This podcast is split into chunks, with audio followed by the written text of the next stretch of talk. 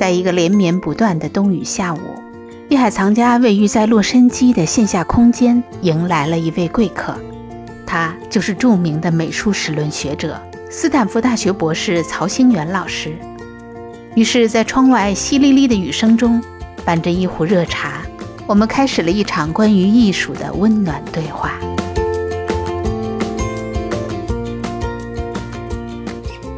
我曾经看过在网上非常流行的，您谈到就是寒门到底能不能出贵子？嗯，我其实特别想请教您啊，您说在未来的这个世界，在当下这个社会，寒门还能出艺术家吗？这个当时说寒门出贵子这个说法呢，也是别人点题，我来说。寒门本身并不是特别低下的社会阶层，而是有了一定社会地位，但是家道中落的那种人才叫寒门。真正的最普通的人，社会底层的人，他连门都没有。所以，咱们先把这个前提解释清楚了。那就说。现在流行的所谓的寒门贵子，就是普通人家庭能不能出一个优秀人才？对，顺着您这个话讲，就是您看我，因为从事艺术行业啊，无论是节目呀，还是我们的艺术空间啊，我接触到很多这种读艺术类院校的学生。我现在就感觉啊，我觉得就包括我自己啊，因为女儿已经上高中了，我们有时候大家妈妈们嘛，家长们就在一起谈，你希望孩子读什么专业啊？有时候，如果有一个家长说我孩子想读艺术，大家都会看他，好像说你家里有矿吗？对，因为读艺术是非常费钱的。对，可以说从学费，那作为美国的院校，一般来讲，无论是中国的留学生，还是在美国这边居住的人，读美国的这种艺术类院校，一年的学费差不多都要在七万到八万左右。差不多。对，然后四年本科学下来，然后再读一个 master degree，之后再搞点毕业展呐。艺术类已经是打破家常绘画，很多的这种 mix media 一出来以后，你还有很多的设备呀。这个买很多的书籍啊，就每一个环节上都是一个字钱。如果钱不到位，这个孩子很难进入到一个主流领域里。所以我就想，这个未来，如果说真的在像梵高那样，我有才华，我有天赋，但是我没有钱，这样的艺术家可能再难找了。其实艺术像我们所所说的架上绘画，早就已经没有意义了。嗯，在今天的社会。因为艺术的功能我们都忽视了，艺术实际是有功能的，没有功能的艺术就是装饰艺术，墙纸啊、工艺品啊，这个餐巾纸上有没有图案无所谓，不妨碍不妨碍它的功能。有了图案好看一点，可以卖得贵一点，是不是？呃，品味好一点，但是呢，它不妨碍使用功能。而原来的艺术是有功能的，它可以说教，它可以讲故事，助人伦成教化。宣传宗教思想，宣传政治目的，现在都没有了。那梵高呢？他那个时候其实美术史有一个误区，很多人都被美术史宣传的都说梵高是很穷的。其实我对梵高也做了很深的研究，梵高不穷。他去世前不久搬到阿尔，对，前几年搬到阿尔，法国南部。他在阿尔，你肯定记得，租了一个大的黄色的房子。你知道黄房子里有多少间卧室吗？如果他穷的饭吃不上，他怎么租得起这么大的一个房子？他还请了很多朋友，包括高更，去那黄房子里做客。说显然他不穷。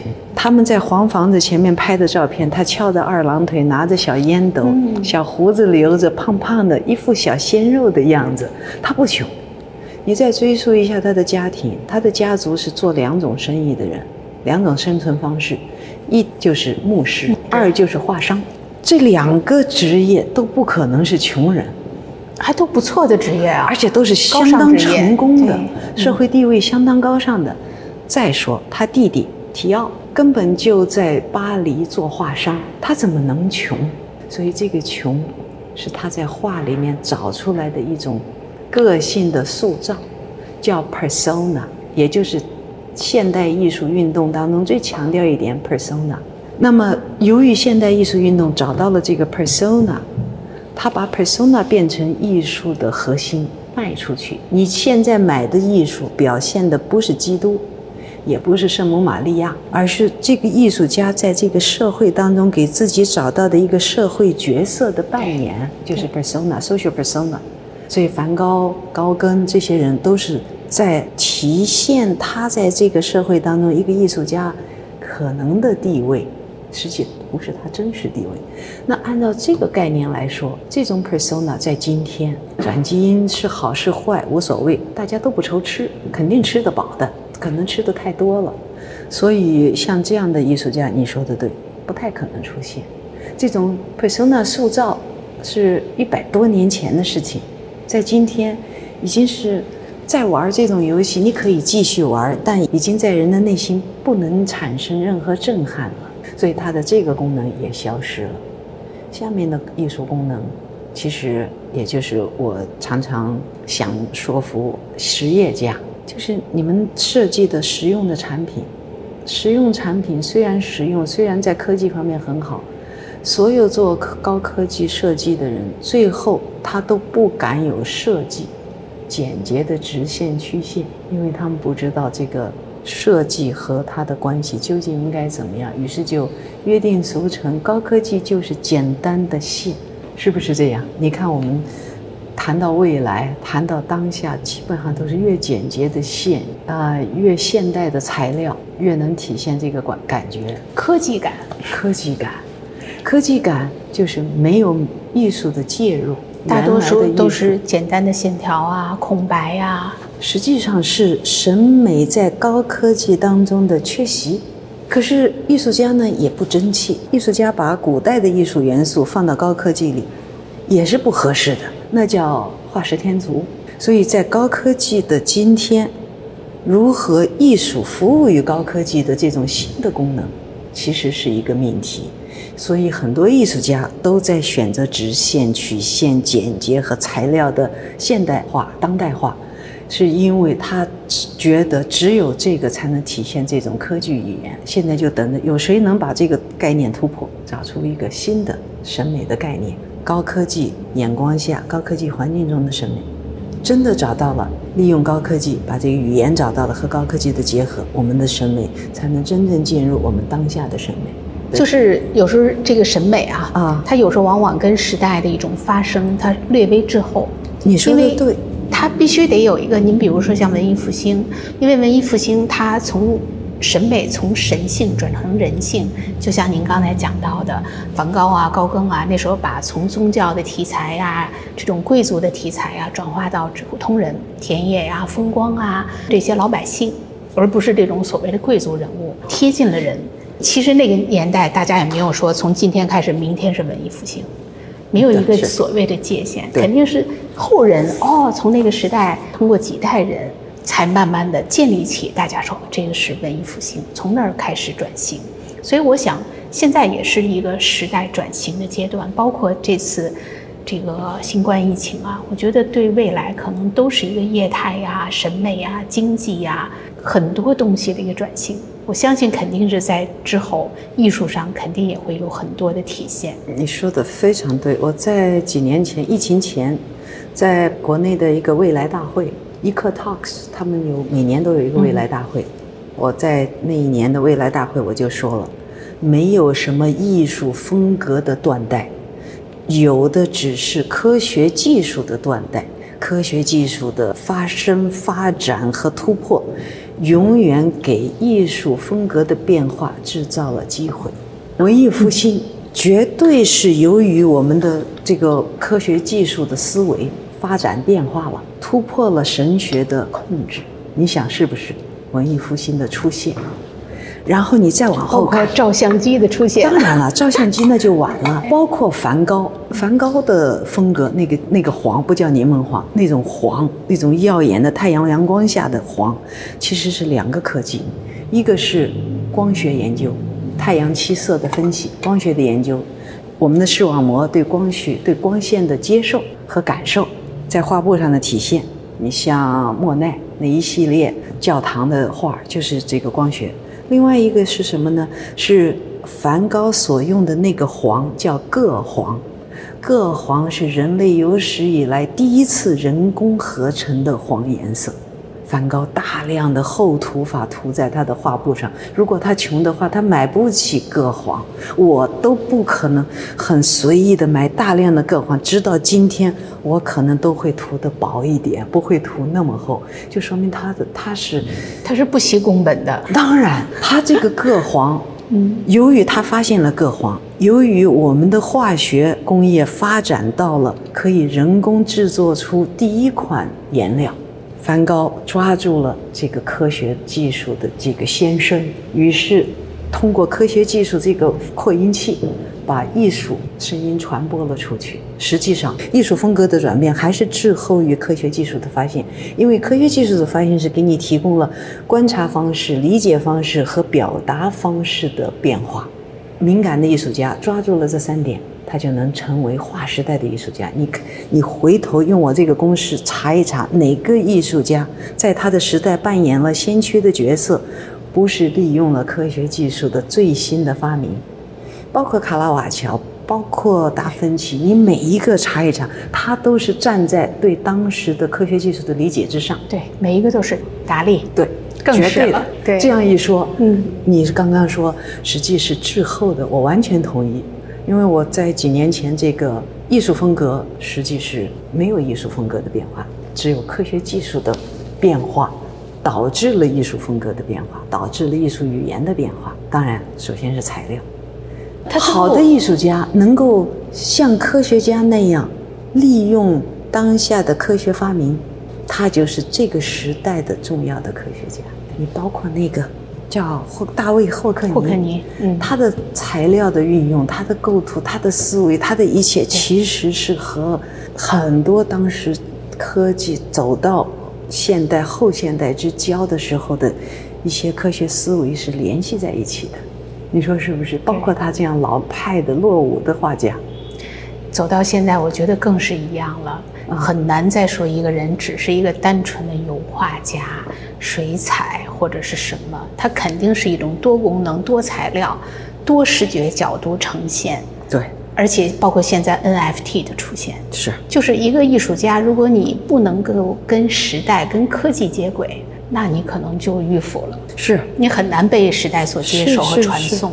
不要分什么油画、雕塑，你分不了。这个油画、雕塑什么这个分类，实际是在中古时期的材料学的发展，发展到那个时候，我们对材料的认知到了那个程度，分野出这些分类。可是我们现在材料学已经远远的超越那个时代了，你还用中古时期的材料学的分类来界定我们当下的艺术品和艺术创作？开玩笑吗？这么多年在美国哈，就觉得在这边做文化、做艺术，真的是难上加难。我们用最简单的饮食文化，您说在中国，我们有几个人吃陈皮鸡、酸甜鸡、左宗棠鸡？就这边一拿开菜单一看，中餐 OK 好，第一个肯定是酸甜 chicken、左宗棠 chicken、陈皮 chicken，然后空泡 chicken，就好像我们中国菜只会是 chicken，其实我们中国人根本不是这样啊。但是到了这以后，这就是你们中餐吗？除了宫保鸡丁，别的在中国内见不到。这个还不可怕，我觉得最可怕的是古老肉。这个古老肉吧，就是千篇一律的。那个一个样子，几十年不变，而且对很厚的面，很厚的糖浆，而且美国人会不熟悉中餐的美国人会说，我挺不爱吃中餐的，为什么？你们中餐太甜。不熟悉西餐的人在国内问我，西餐你怎么吃得下去？我说为什么吃不下去？西餐那么多甜食，我说你可以不吃甜食啊。他们认为蛋糕就是西餐。各种各样的面包，什么就是西餐。不熟悉中国的人就认为古老肉啦、陈皮鸡啦就是中餐。空包 chicken，对，就是中包 chicken，对，这已经是一种刻板印象，那然后为你贴了标签了。是，我觉得这个特别不容易逾越，包括艺术也是一样。就像您刚才讲的，一说中国就是大红灯笼。每年这边的春节，现在它也很迎合咱们的文化，各个大的 plaza 呀，包括一些机构里面也都会请这个耍狮子，感觉很传统。财神爷呀，我都觉得这个东西可能现在在中国这种现象都比较少了。中国人其实现在很洋范儿，很时髦，居然在美国经常看到耍狮子，觉得这就是所谓的中国文化。中国就是红红的，来个灯笼。其实这个误解，还是有历史渊源的。这个误解的历史渊源有两个，一个就是早期到中国去的人，他关注到了这些中国的特殊的东西，在西方没有，他拍了照片，做了记录。那就被定位在这儿了。那当然了，因为中国人呢就觉得到了国外一看，哦，他们喜欢我们这样的东西，于是就格外的体现，这是我的东西，就强化强化。这是第一个。第二个呢，早期的移民，就是你像那些修铁路的，在修铁路之前的这些来的不多了，但是也有一些，他们的文化其实代表的是他那个时期他们的特点的文化。它代表的不是整个的中华文化，中国中华文化是非常非常丰富的。我记得八十年代我到美国春节了，一个白人迎面遇到我，很得意跟我说 “con he fuck choi”，我看到我惊住了。我说你说什么？他也惊住了。你居然这个也不懂？我说我不知道你在说什么。他说意思就是用英文说：“Wish you have a lot of money。”我说，在中国我们不这样春节的时候恭喜发财。他用的是广东话，那就说明早期移民就是广见面就说恭喜发财。嗯，而且还是底层比较穷的人，他才会恭喜发财。你说马云也罢，比尔盖茨也罢，呃，那个伊朗马斯克也罢，他不会见面就说恭喜发财，祝你明年多挣钱，他不会，绝不会。对。而那个就是特别困难的，他就觉得。恭喜你明年发点财，这你可以看出社会阶层。那个社会阶层的人到了美国，互相祝福，祝福你明年能发财，恭喜发财。美国人不懂，他就觉得这是你们中国人的习惯。然后这个说法一下就延了一百多年。见到我这个完全不了解恭喜发财文化的人，他也对我恭喜发财，我也惊讶住了。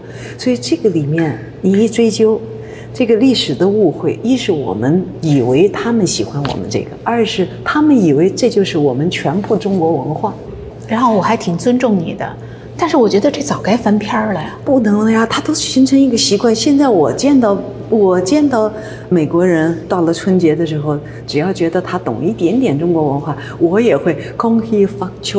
我也我大概我说我会说一句广东话，现在我发现我会说两句。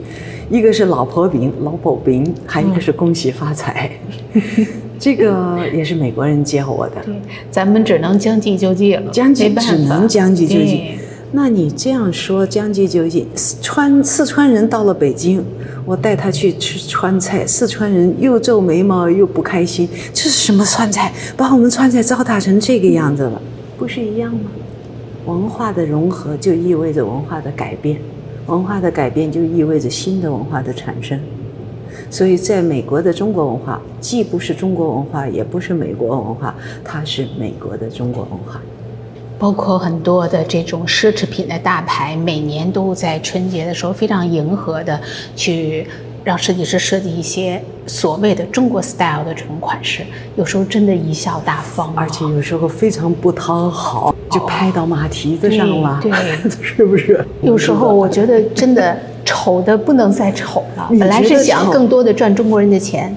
你觉得丑？我有一个同学，大学同学，真的长得像上次引发了很多辱华说法的那个那个女孩的样，真长那个样，在同学当中都觉得她长得一般。然后有一个同学就告诉我，人家嫁了一个欧洲的贵族，还是真正的有 title。有这种爵位的，我倒也没觉得惊讶。我说是这个白人对中国人的欣赏、审美能力和呃审美的这个观念判断和我们不一样。他说不是不一样，凡是我们认为丑的，人家就认为好看。你记不记得那个同学眼睛小小的、细细的，在学校大家都老是笑他，他还特别不好意思，人家丈夫就认为这是天下最美的部分。你说？这个美也是相对的，我觉得这是一个这种是距离审美，就是人总会喜欢，因为老外都是大眼睛、凹眼窝，然后金发碧眼，亚洲人吧都是脸平平的，眼睛小小的，单眼皮，所以他就觉得这跟我不一样，就产生一种距离审美，太美了。那个同学，我再回头看那个同学，他的脸型，鹅蛋脸型，细细的眼睛，直直的鼻梁。那个嘴唇儿，我一看，哎呀，真是用欧洲的眼光，她是天底下最美的亚洲人，不能比她再美了。所以这个有爵位的人，身家不知多少，拜倒在石榴裙下。这就像那个名模李燕儿，是啊，对呀、只有像在法国以后，她才能那么啊。这种类型可能在中国人的审美里，它很难进入到主流。你想一个大牌儿产品，他想卖给中国人，他怎么能侮辱你呢？他是他想全力讨好你的你。对可是拍到马蹄子上了，对，没取悦成。对，我觉得还是不用心。如果用心的话，多找几个中国的设计师，成立一个小组，有一个团队，然后来评估一下。问题是这样，中国的设计师在海外，他的接受度和认可度，他提出的建议，他提出的设计方案，人家也不能接受。对这里面的文化隔阂和差异还是有很多。慢慢来，慢慢来对，真的。另外，我是觉得您呢，一直是融汇了当代呀、跟传统，以至于西方跟东方。您说像现在比较流行的这种所谓的艺术吧，像村上隆他们这种超扁平主义啊，包括像现在进入到这种。潮流社会吧，年轻人越来越喜欢这种视网膜式的审美，就是我不追究你的历史，我也不了解它所谓承载的一些什么定义，我不需要沉重，我就要好看。嗯对于我来讲，好看最重要，好看我就消费了。但是我觉得可能艺术在这个过程当中在不断的被丢失，然后这个市场也为了这些消费群体的所谓的无知吧，就是我们可能这个词用的甭管恰不恰当吧，我们去迎合，就导致现在的这种艺术越来越离开我们这种敬畏之心，大家变得越来越轻松了，越来越娱乐化。我举一个例子啊，您说就是像莫奈跟梵高都曾经到洛杉矶来办这种沉浸式展览。当然说这种所谓的展览，我认为跟艺术展一毛钱关系没有，它只是一个商业。他把这种现场的做成声光电，然后配上那种优美的音乐，把所有莫奈的画、梵高的画都做成完完全全的那种意境上的东西，很受欢迎啊，票卖的很贵，比正常的这种美术馆的展览还要贵。但是我自己感觉的不是艺术，那当然，但是它它是消费它是消费，它是艺术消费，但是很多人很喜欢，带着孩子去啊，在里面坐着拍照啊，然后这很放松啊，然后大家都口口相传呐、很很好啊，带孩子去体验呢。我说你们觉得这是艺术吗？我说如果让孩子去感染一种艺术的东西，梵高和莫奈应该带他们去博物馆，让他们去看到真真正正梵高的原作和莫奈的原作，而不应该在他们这种幼小的心灵里，他们所谓认为的梵高跟莫奈就是声光电。但是大家说，哦，你王鑫你想多了，嗯，我同意，你想多了。是吧？对你怎么还会这么迂腐呢？说大家只要愿意，只要享受了，这不就是艺术吗？是啊。再回到我们前面说的这个艺术的功能的问题，艺术是干什么的？艺术实际说的高尚一点，艺术审美是吧？灵魂的陶冶。说的难听一点，它比按摩捏脚没有太大的区别。原来艺术它是给宗教按摩捏脚的，对的，让宗教舒舒服服的进入人的生活给你。接着帝王觉得他可以，他可以跟宗教平起平坐了，是不是？咱们慈禧太后不是自己认为自己是观音吗？所以他就要用艺术来服务于他，于是艺术就给皇上捏脚按摩。那现在今天是什么什么至上？消费至上。于是艺术转脸给消费捏脚按摩，有何不可呢？本来就是我花钱，你让我谁买单，我为谁服务呗。梵高有什么深邃的思想呢？没有，他当时是给什么人按摩捏脚的呢？给新兴资本，对不对？给新兴资本，不是老资本。老资本是属于老贵族、老沙龙，新兴资本是新兴的工业产品、新兴的工业产生出来的资本。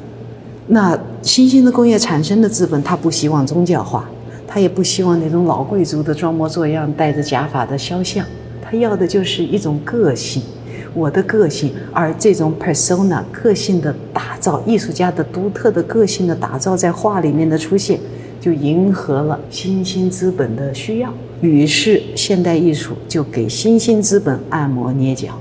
那今天大众消费，大众不需要那么沉重的历史感，大众不需要那么沉重的哲理思想，大众需要的就是按摩捏脚。艺术给大众按摩捏脚，有何不可呢？